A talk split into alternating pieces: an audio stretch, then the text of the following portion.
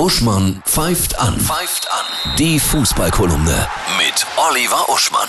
Hallo Oliver, ich grüße dich. Hallo Annette. Was für eine Fußballwoche. Wow, wieder alter, erfolgreicher, spannender Mega-Fußball. Ein absoluter Traum. Eintracht Frankfurt gewinnt die Europa League in einem fantastischen Spiel gegen die Glasgow Rangers. Am Ende, wie man es sich wünschte, dramatisch im Elfmeterschießen. Der Held des Tages, Rafael Santos Platzstürme, Massentaumel, volle Ränge, wenn man jetzt in den letzten Wochen Fußball verfolgt hat, hat man den Eindruck, die Geschichte, nachdem sie zweieinhalb Jahre auf einer falschen Zeitlinie verlaufen ist, wie bei Picard, ist wieder in die richtige reingerutscht. Aber Zumindest im Fußball. Ja, dann haben wir ja Bundesliga-Ende und die Relegationsspiele. Auch Als wieder v, die ne? gute alte Zeit. Werder Bremen und Schalke 04 steigen wieder auf aus der zweiten Liga, kommen zurück. Ja. Toll. Hm. Zwei Traditionsvereine kämpfen in der Relegation gegeneinander. Hertha gegen Hamburger SV. Gestern hat der HSV 1 0 gewonnen. Hier hieß der Held des Spiels Ludovic Reis, der ein wunderbares Tor gemacht hat. So ein Schlenker. Er hat wohl hinterher gesagt, es sollte eigentlich eine Flanke sein sein.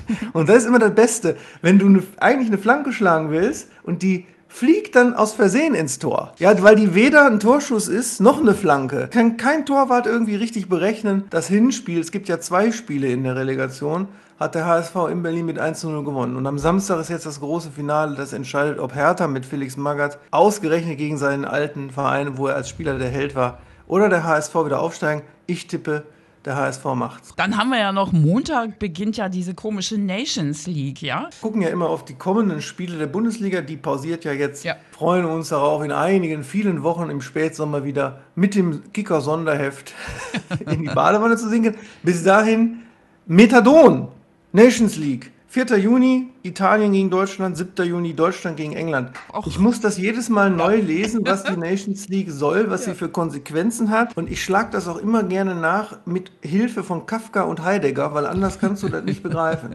Ja, und eigentlich hätten wir jetzt im Juni WM. Mit Grillen, oh, Public Viewing, ja. WM aber wir haben sie im, im, im tiefsten Winter in Mordor, äh, in Katar, in ja, Katar. Genau, wo wir alle schön eigentlich uns auf Weihnachten freuen. Ah, das wird alles komisch. Ja. Egal, jetzt feiern wir erstmal den Sommer. Genau. Schönes Wochenende.